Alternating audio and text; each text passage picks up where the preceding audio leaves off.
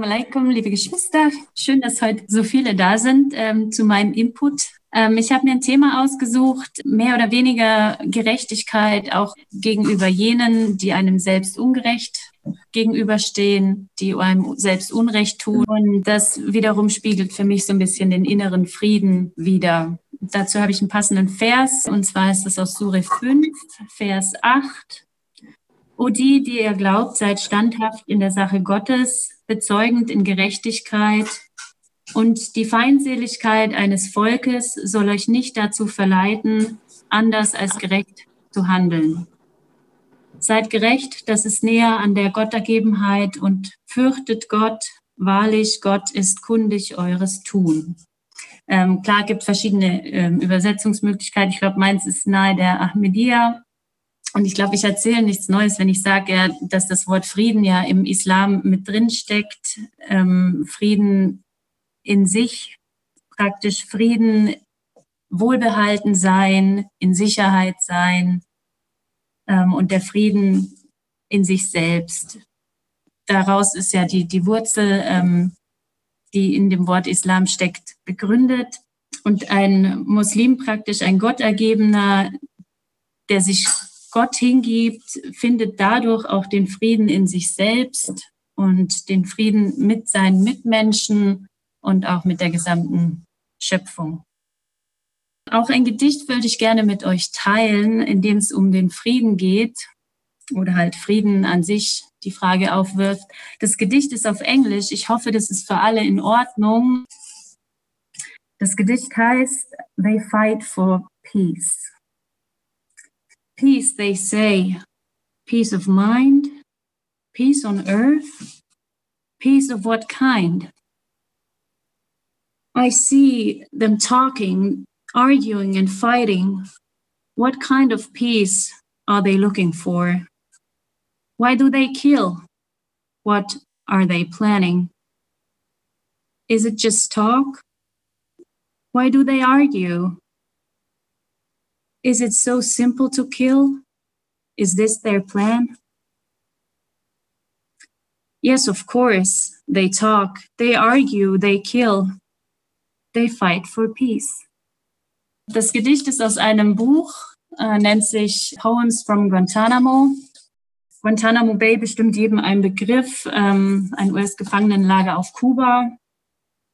Das Gedicht wurde geschrieben von Shaka Arma, einem saudischen Staatsbürger mit äh, britischer Aufenthaltsgenehmigung, lebte in Großbritannien mit seiner Frau und seinen Kindern, ging dann äh, nach Afghanistan, um dort für eine Charity-Organisation zu arbeiten und wurde im Zuge der US-Militäroffensive nach dem 11. September auch in Afghanistan verhaftet, war erst in Bagram und wurde am 14. Februar 2002 nach Guantanamo verlegt. Genau an dem Tag wurde auch sein jüngster Sohn geboren, den er erst 14 Jahre später kennenlernen sollte. Genau so lange war er nämlich dann in Guantanamo inhaftiert, ohne Anklage, ohne Anhörung und ohne Gerichtsverfahren, wie viele andere auch. Ähm, was mich an diesem Mann sehr beeindruckt hat, ist die Art und Weise, wie er mit diesen ganzen Ungerechtigkeiten umgegangen ist. Ich habe in keinem seiner Interviews ähm, irgendeine Feindseligkeit gespürt, irgendein Groll oder Wut.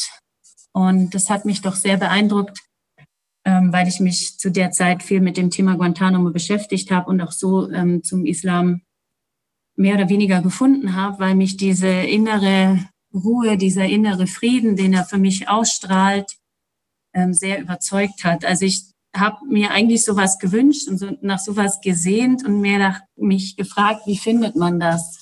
Obwohl alles so gemein ist und so ungerecht und man zu Unrecht oder halt auch ohne Verfahren, ohne Anhörung verurteilt ist und solche Qualen erleiden muss, wie schafft man das trotzdem zu sagen, ähm, auch wenn mir Unrecht getan wird, möchte ich das niemand anderem antun einfach dieses Wow, ähm, wie kannst du nach all dem, was dir passiert ist, trotzdem noch mit so einem Lächeln und so wirklich auch ehrlichem Lächeln ähm, durch die Welt gehen?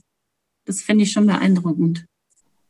Ähm, und ich denke, das ist auch wieder gerade heute in der Zeit, wo sich die Gesellschaft leicht spalten lässt, wo ähm, der eigene Wunsch nach Freiheit vielleicht auf Unverständnis stößt, auf der anderen Seite aber auch die Rücksichtnahme auf andere wieder bei anderen für, ja, für Unverständnis stößt. Wie schafft man es trotzdem zu sagen, okay, ich bin nicht deiner Meinung, ich finde nicht gut, was du tust, aber lass uns den Respekt und den inneren Frieden nicht verlieren.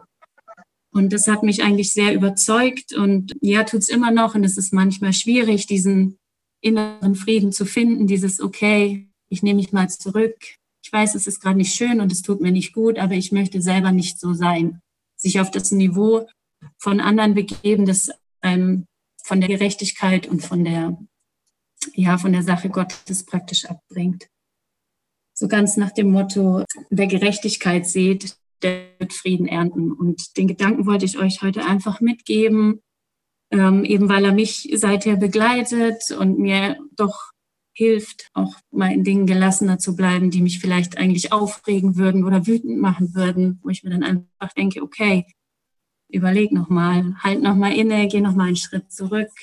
Muss das jetzt sein, diese negativen Gedanken, oder kannst du es eigentlich auch in was Positives umdrehen und somit vielleicht auch nach außen transportieren, so den Frieden mit dir selber, mit den Mitmenschen und eben dann mit der gesamten Schöpfung. Ich finde, hinterher ist es dann auch leichter. Also es ist in dem Moment schwierig, ähm, dieses, wenn es so auf dich einprasselt, dann ist es schwierig, irgendwie nicht äh, sich instinktiv irgendwie zu wehren oder zurückzuschlagen. Aber im Nachhinein finde ich, ist es viel einfacher, wenn du nicht diesen Ballast der, der Wut oder des Neid oder des Hass ähm, mit dir rumträgst. Mhm. Dann kannst du sagen, okay, ja, ich weiß, der ist, es ist, der ist nicht schön zu mir oder der war gemein zu mir, wie er sich verhalten hat, ist nicht in Ordnung, aber was ist du? Und es wäre schön, wenn ihr das vielleicht mitnehmt heute und vielleicht auch selber mal ein bisschen guckt, okay, wie stehe ich eigentlich zu dem ganzen Thema? Wo ist meine innere Ruhe? Wo ist mein innerer Frieden? Und Vielleicht kommt der dem ja ein Stück näher. Das wäre so mein Input für heute. Genau. Und wenn ihr mehr über äh, Shaka Ama oder die Guantanamo-Thematik wissen wollt, kann ich euch gerne mit Links versorgen. Und ich danke euch fürs Zuhören.